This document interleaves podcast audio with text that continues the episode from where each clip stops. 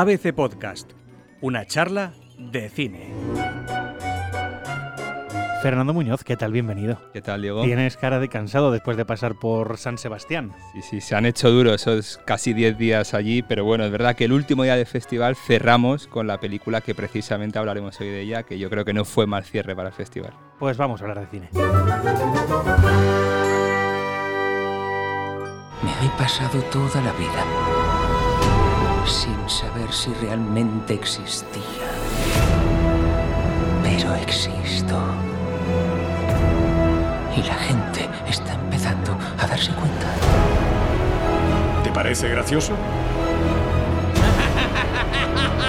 ¿Te hace gracia?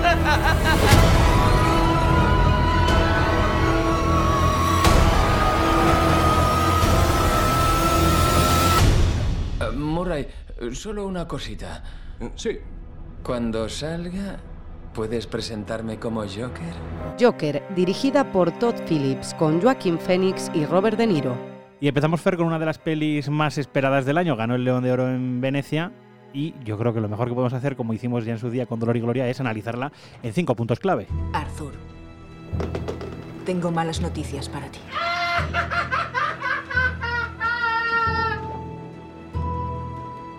Esta es la última vez que te veo.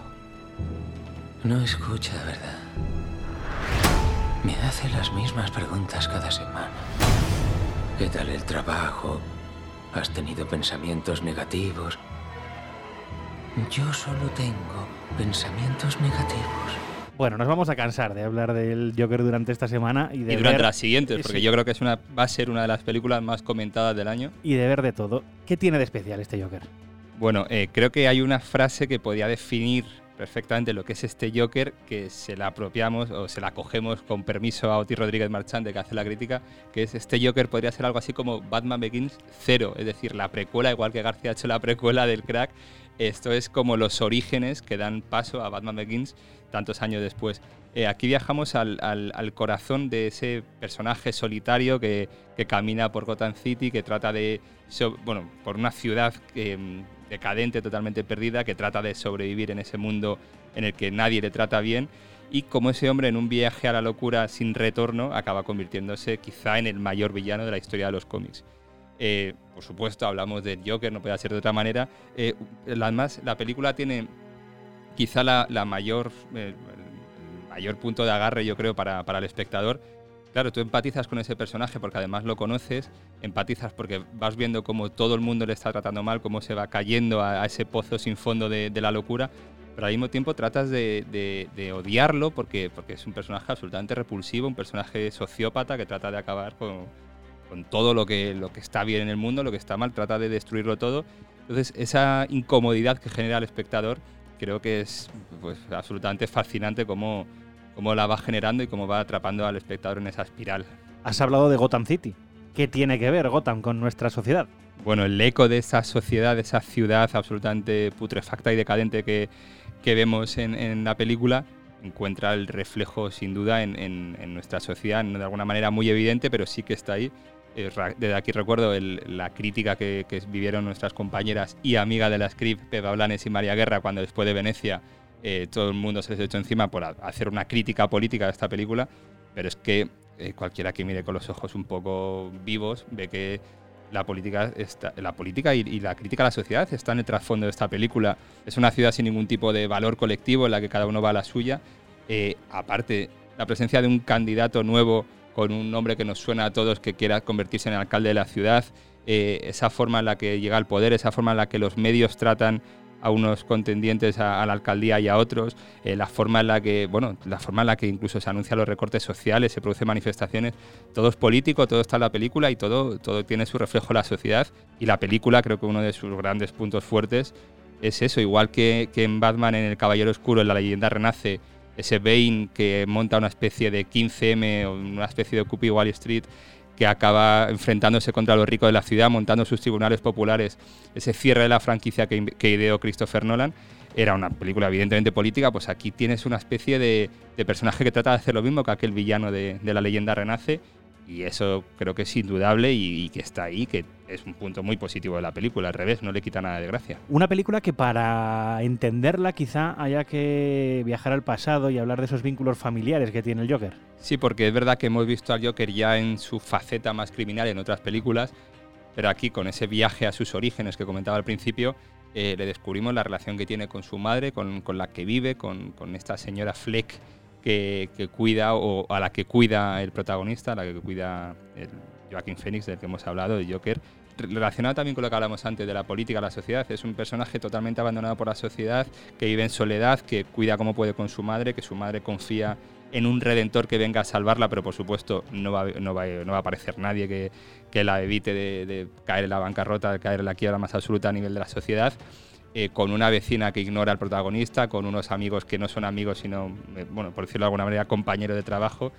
Y creo que eso está muy bien en, en la manera en la que refleja también, eh, porque esa falta de asideros sociales que tiene el protagonista la acaba dejándole caer en, en el pozo de, de, la locura, en el pozo de, de no tener nada en la sociedad.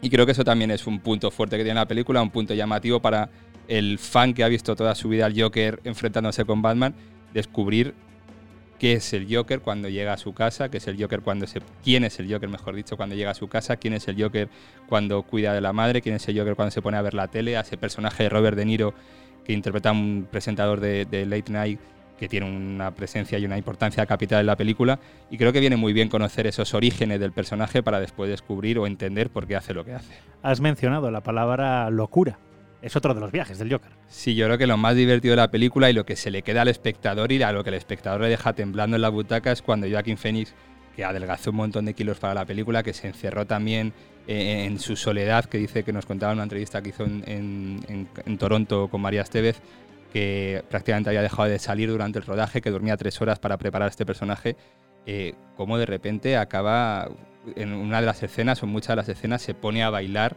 eh, en un baile que al espectador no se le va de la retina y, que se le queda clavado, que teme, vamos, que cualquiera que vea ese personaje o cualquier personaje o cualquier persona bailar en la calle así, eh, te aseguro que, siente un escalofrío a partir de ahora, una vez que vea la película, es una de esas secuencias que se te quedan clavadas en, la cabeza y en el cerebro y no se te va.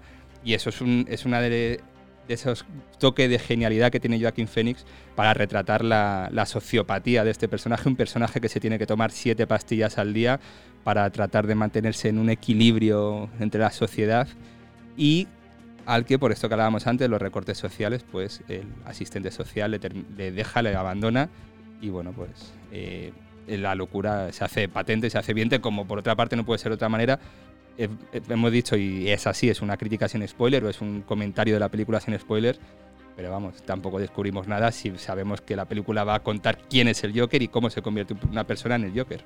Y ahora llega el miedo, el pánico a los asesinatos en las salas de cine. Sí, en Estados Unidos el ejército incluso lanzó entre, entre, sus, entre su gente, entre sus militares, una especie de, de, de carta explicando cómo sobrevivir en caso de un atentado a una de las en una proyección del Joker. Eh, esto que en Europa o en España nos suena ridículo, no suena ciencia ficción. En Estados Unidos hubo un atentado hace, bueno, con el estreno de, de, una película de Batman, en la que un señor mató a un montón de personas, un verdadero loco, y en el que cuando lo detuvieron el tío dijo que era el Joker, obviamente. Además dijo algo así, soy el Joker, obviamente, después de matar a un montón de personas. Entonces, evidentemente, en Estados Unidos hay un pánico a que aquel atentado se pueda reproducir de alguna manera, porque en Estados Unidos han visto, la lectura que se ha hecho es que esta película trata o alienta de alguna manera a esta gente, pues como un poco como el personaje de Arthur Fleck, que vive en soledad, que vive totalmente abandonado por el sistema, que siente mucha rabia, siente rechazo a la sociedad y que quiere de alguna manera vengar, vengarse de la sociedad. Y por esa parte creen que haya gente que puede replicar lo que hace el Joker en pantalla, replicarlo en la vida real. Confiemos en que no, pero una anécdota que vivimos en San Sebastián cuando vimos el pase, en mitad de una escena clave de la película, un grupo de gente empezó a reírse en mitad de la sala y te aseguro que mi fila, eh, más de uno nos agarramos ahí un poco unos a otros con miedo de porque es verdad que la película te lleva a un estado de tensión tan radical que en cuanto ves una cosa rara y estás pensando, eh, lo sientes porque la película son dos horas de un tobogán de pura tensión que te, que te pone en el, en el borde de la, del asiento y que te deja asustado. Entonces imagino que también en Estados Unidos tienen miedo porque allí por desgracia las armas y los asesinatos masivos son frecuentes. Cer, nos está esperando Germán Areta. Quiero que investigue un asesinato. La policía no nos permite investigar delitos de sangre. Lo sé. Pero es que la policía ha dictaminado que se trató de un suicidio. Por lo tanto, no hay delito. Se llamaba Narciso Benavides. Tenía una sastrería en la calle Velázquez. Cuando le preguntas a alguien por un muerto, lo importante no es lo que diga, sino lo que no te diga. Hace más de 50 años ya lo decía Valle Inclán. En España solo se premia lo malo. Y es una costumbre muy arraigada. Y no va a cambiar nunca. El Crack Cero, dirigida por José Luis Garci con Carlos Santos, Miguel Ángel Muñoz y Luisa Gabasa. Y estamos en un Madrid en blanco y negro, un Madrid que filma Garci, que nos lleva esta vez no por el retiro, ya nos lo dijo en ABC, que no le había dejado el ayuntamiento ir a grabar al retiro, pero sí que nos lleva por las salas de boxeo y sí que nos lleva por la Gran Vía. Nos lleva por todo ese universo de Garci, como bien decías, un universo en blanco y negro, de diálogos categóricos, de agentes, de investigadores privados, de romances ocultos, de boxeo, de partidas de mus, de amistad, de dry martinis. Eh, Garci lo que ha hecho en esta película es darse un homenaje y dar un homenaje a todos sus amigos, a toda la gente que le ha acompañado en el cine durante tantos años, con un personaje que además es icónico y con un personaje que el propio Alfredo Aranda encarnó, que la vida de Alfredo Aranda le dijo que quizá debería retomar y cuando la vida murió, la hija le dijo a Garci que quizá era una buena oportunidad para volver o para sacarle del retiro a Garci, que ya estaba retirado, y ponerle a, a, trabajar en una última película en la que condensara todo este universo suyo. Y la verdad es que la crítica no ha podido ser mejor y más positiva. Estamos hablando de una película que es evidentemente de Garci, es una película clásica, plano fijo, eh, tres, cuatro personas en una sala hablando, acaban la conversación, se funde el plano con el siguiente plano, en el que otras tres, cuatro personas en una sala hablan, se acaba ese plano, se funde con el siguiente en, que, en, el que un grupo de personas en otra sala está hablando y así durante 90 minutos en los que se, hay un crimen de fondo en el que se trata de resolver, pero que lo de menos al final es la incógnita de quién ha matado a quién, la incógnita de tal. Lo importante es ese marco de, ese, de esa sociedad de aquel año 75 con Franco a punto de morir, con este Germán Areta tratando de sobrevivir en un mundo que cambia y que mientras cambia el mundo él no quiere cambiar, pero al mismo tiempo eh, vive una especie de cambio interior de muchas maneras. Bueno, es, es una película yo creo que para la gente que viera el Crack 1 y el Crack 2 eh, le va a fascinar, para la gente que haya seguido a Garci le va a fascinar y para los neófitos de Garci que le tienen miedo, eh, evidentemente no es una película, mmm, no, es, eh, no es el Joker, no es una película entretenida en todos los sentidos como podemos ver este cine espectáculo actual, pero es una película que quien vea y quien sepa encontrarle el jugo y la enjundia a la película la va a disfrutar porque es una película para, vamos, para meterte en ella y quedarte a vivir ahí, como decía Carlos Santos también en la, en la entrevista que le hemos hecho en ABC. Claqueta y al pie. Otros estrenos de la cartelera.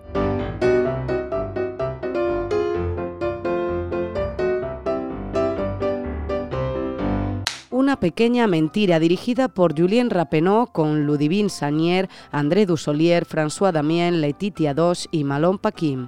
Basada en un cómic español, es una comedia con toque de drama o una, un drama con toque de comedia, muy francés todo, en la que un hijo que va a entrar en un, equipo de fútbol importante, un niño pequeño, no le cogen al final, pero engaña a su padre diciéndole que sí porque el padre vive una desgracia. Bueno, para pasar un buen rato y que se te caiga la lagrimita, no está mal una pequeña película francesa. 17, dirigida por Daniel Sánchez Arevalo con Biel Montoro y Nacho Sánchez un viaje en caravana de dos hermanos en el que al buscar un pequeño secretillo final, por decirlo así, acaban encontrándose a sí mismos. Una película tierna, divertida, emotiva, eh, una película yo creo que para disfrutar en familia. La directora de orquesta, dirigida por María Peters con Christian de Brugim, Benjamin Wainwright y Scott Turner Schofield. Biopic sobre una de las primeras mujeres que alcanzó la dirección de una orquesta nacional con todos los inconvenientes y los obstáculos que se encontró en el camino. Cuernavaca, dirigida por Alejandro Andrade con Carmen Maura, Emilio Puente y Moisés Arizmendi. Película mexicana con Carmen Maura de protagonista, en la que el peso principal de la trama lo lleva un niño que sufre una tragedia familiar y tiene que ir a la casa de campo con la abuela para, para encontrar una nueva vida, un nuevo futuro.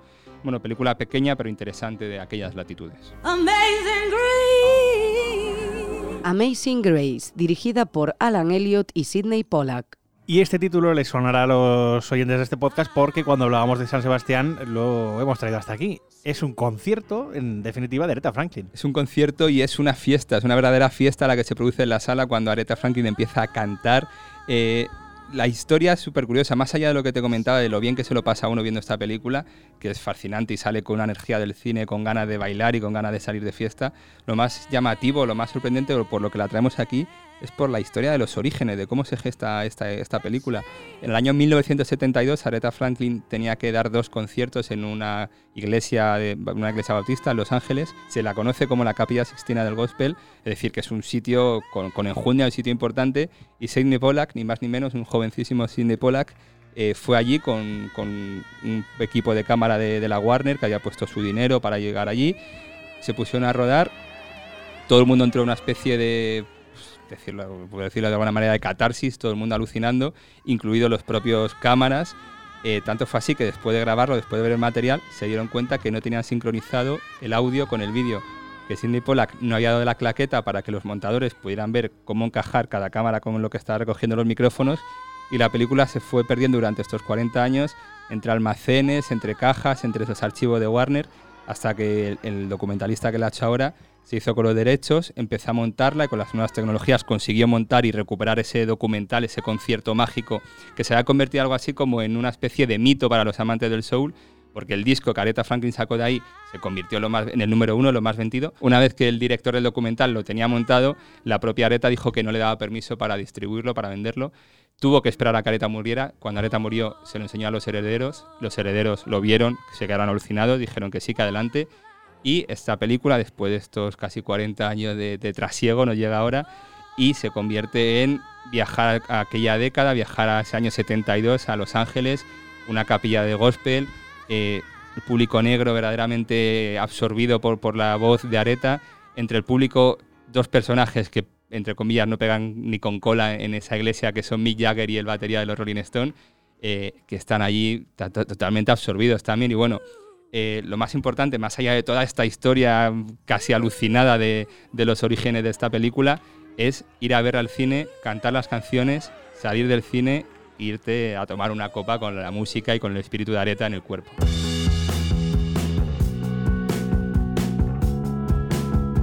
Top 5 de ABC Play. En quinta posición. Amazing Grace, este documental del que acabamos de hablar, creo que la gente que la vaya a ver al cine no se va a arrepentir nada sabiendo que va a haber un concierto, pero es que la energía que transmite la pantalla es alucinante. Cuarto puesto. El Crack Cero, la película de José Luis García, un verdadero homenaje al cine español y al cine clásico. Tercera posición, mitad de tabla. Ad Astra, la película de Brad Pitt dirigida por James Gray, este viaje espacial de este hijo buscando al padre, bueno, una aventura familiar en el espacio que yo creo que es muy muy interesante. Segundo puesto. Eh, hay cambios, Diego. ¿Hay cambios? Hay cambios. ¿Érase una vez en Hollywood baja a la segunda posición? Ha caído a la Creo que ya me puedo imaginar. Tarantino ha sido suplantado en el número uno. Creo que ya me puedo imaginar quién está en ese número uno. Número uno es para el Joker, la película de Todd Phillips con Joaquin Phoenix de protagonista. Ganó el León de Oro en Venecia. Eh, creo que va a alucinar a cualquiera que le vaya a ver.